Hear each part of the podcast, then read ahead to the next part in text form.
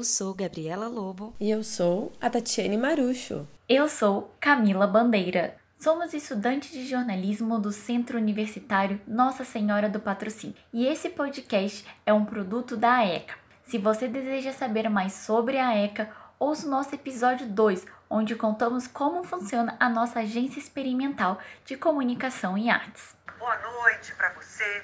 Nós abrimos esta edição do Jornal da Record com a atualização do número de infectados pelo coronavírus no Brasil.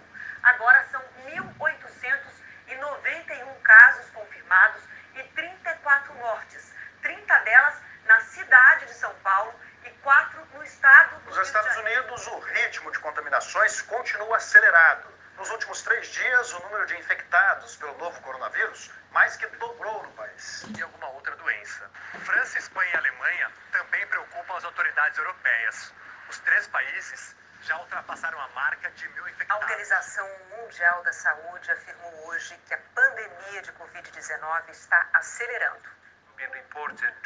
O diretor-geral disse que o novo coronavírus já chegou a quase todos os países do mundo. É de partir o coração. São com esses noticiários que acordamos e vamos dormir. Por causa dessas limitações que precisamos fazer nosso podcast separadas.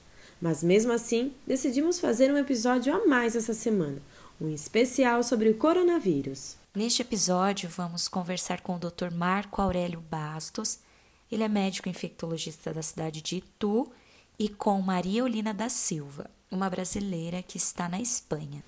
Gente, conforme dados do G1, mais de 1,7 bilhão de pessoas estão em confinamento no mundo por pandemia.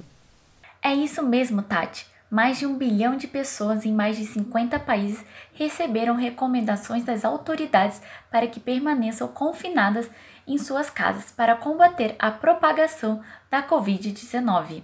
Esses dados têm assustado muitos brasileiros. E nesse episódio, o Dr. Bastos vai esclarecer algumas dúvidas. Dr. Bastos, antes de tudo, nós queremos agradecer a sua participação nesse episódio. Muito obrigada mesmo. Explica pra gente como funciona o processo de diagnóstico da Covid-19. O processo é, de diagnóstico da Covid-19 é feito com um exame de suave, chama-se suave é, nasal ou em orofaringe, que é a coleta de secreção do nariz ou da orofaringe. Esse suave, essa coleta desse material, é realizado um exame chamado CPE, P, PCR, e esse exame de PCR é diagnosticada a presença ou não do vírus, do novo coronavírus. Então, o diagnóstico está sendo feito assim e ele está sendo usado em pacientes sintomáticos, pessoas que têm sintomas mais graves, sintomas é, mais característicos. Sintomas leves ainda não está sendo feito em todas as pessoas. Agora, um novo teste está sendo é, comprado, que é o teste rápido, que não detecta o vírus, e sim a presença de anticorpos no corpo para poder agilizar e testar todo, todo mundo que tenha sintoma, né? Uma quantidade maior de pessoas. Então, por enquanto, estamos aguardando esse teste rápido para testar o maior número de pessoas, porque atualmente o PCR, que é coletado do, de secreção do nariz da orofaringe, é feito só em pessoas com sintomas mais graves. Acredito que muitas pessoas têm essa dúvida. Doutor, qual a diferença entre a pandemia, epidemia e infecção endêmica? A diferença de endemia, epidemia e pandemia é a seguinte: endemia é quando você tem um número de casos de uma determinada doença ou infecção num local, numa região, já em caráter normal. Por exemplo, a dengue no nosso país, no Brasil, ela é endêmica. Ela tem todos os anos um número de casos normais. A malária é endêmica na região amazônica. Existe um número de casos normais na Amazônia. Todos os anos tem um número de casos é sempre na mesma média. A epidemia é quando esse número de casos aumenta. Quando você tem casos endêmicos e aumenta o número de casos, se torna uma epidemia naquele mesmo local, naquele mesmo país, naquela mesma região. Ou quando aparece um novo tipo de doença ou é, vírus, bactéria, que provoca é, um grande número de casos, aí é uma epidemia no local. Quando essa epidemia ganha outras regiões, ela avança para outros países, outras regiões, e atinge um número de países no mundo inteiro que já é considerável, se torna uma pandemia. Então, a pandemia nada mais é do que uma epidemia de caráter mundial. E, doutor, como é feito o tratamento? O tratamento da Covid-19 é feito com isolamento das pessoas contaminadas. As pessoas que tiverem suspeitas pelos sintomas são isoladas socialmente, domiciliarmente e tratadas com medicamentos sintomáticos. Medicamentos sintomáticos são medicamentos para tratar a febre, as dores e algum sintoma que houver. Se os sintomas forem mais graves, se os sintomas forem mais agressivos, como falta de ar, como febre alta, desconforto respiratório, é necessária hospitalização para intubação do paciente. Quanto mais rápido ele for colocado numa máquina para respirar, melhor, porque o novo coronavírus provoca uma agressão aos pulmões, ao sistema respiratório, necessitando de aparelhos para respiração quando os casos forem mais graves. Os casos leves, somente sintomáticos, hidratação e a pessoa ficar num isolamento domiciliar em casa durante 15 dias. Mulheres grávidas podem transmitir o coronavírus para o feto? E mulheres com suspeita do vírus podem amamentar? Não está provado que existe o risco de contaminação para o bebê, para o feto. Até então, o novo coronavírus é um vírus que atinge aparelho respiratório, localizado no, nos pulmões, principalmente, e não ganha corrente sanguínea para passar para o feto. Ele é localizado na garganta, na orofaringe, no nariz, nas vias aéreas respiratórias. E a amamentação também não está provado que na amamentação passe o novo coronavírus para a criança. Então, mulheres grávidas não têm risco de passar para o feto, para a criança, e também não tem perigo durante a amamentação. O grande problema é que se, ela, se a mãe estiver contaminada pelo coronavírus, pode, pela respiração, pela proximidade, passar para o bebê é, durante a amamentação pela respiração e não pelo leite pela amamentação. Hoje, o produto mais procurado para higienizar as mãos é o álcool. Qual o melhor tipo de álcool? E na falta dele, qual o melhor produto?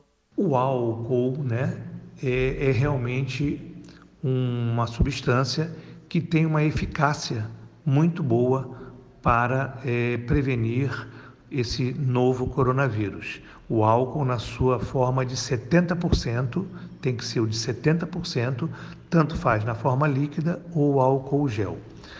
Para é, utensílios, bancadas, pisos, né, higienização de casa ou do trabalho, a água sanitária tem um grande efeito também por causa do cloro. O cloro ele mata o novo coronavírus que está na superfície é, dos utensílios, das bancadas, do piso, enfim, e até das roupas. Agora, nada, nada substitui lavagem de mãos com água e sabão.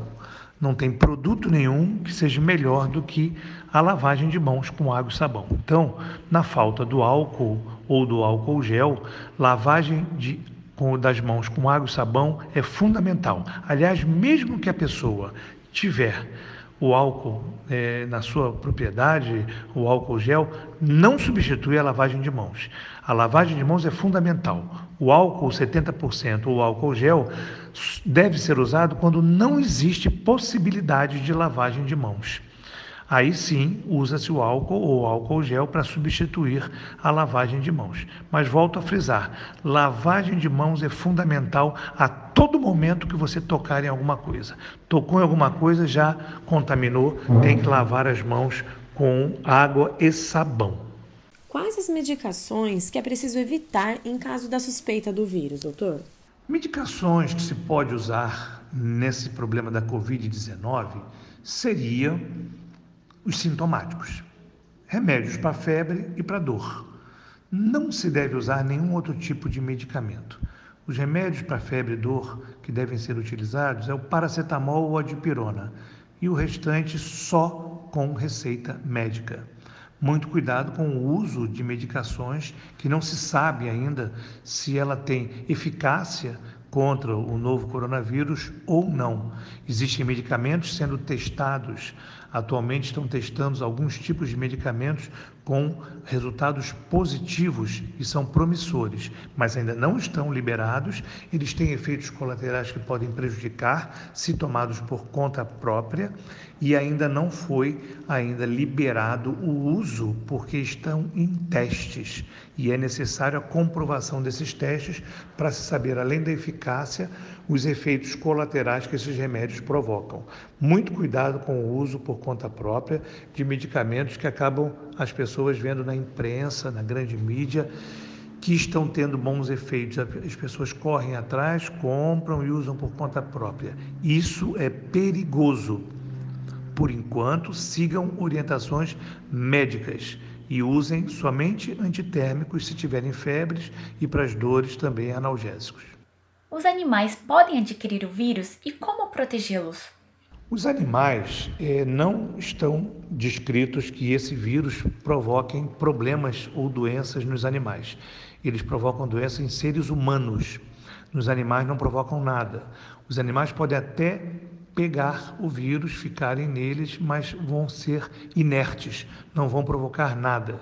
Agora, os animais podem sim transmitir para o ser humano se houver um contato próximo, da mesma forma com saliva, né? com o animal muito próximo do rosto, lambendo, enfim, isso deve ser evitado. Mas no animal não existe risco nenhum e não se tem é, descrição de nenhum tipo de sintoma ou doença se manifestar nos animais. Então, os animais devem ser protegidos da mesma forma para não serem transmissores do vírus mas a princípio não tem nenhum problema com os animais. Que cuidados deve tomar quem usa transporte público, como ônibus, trens e metrô?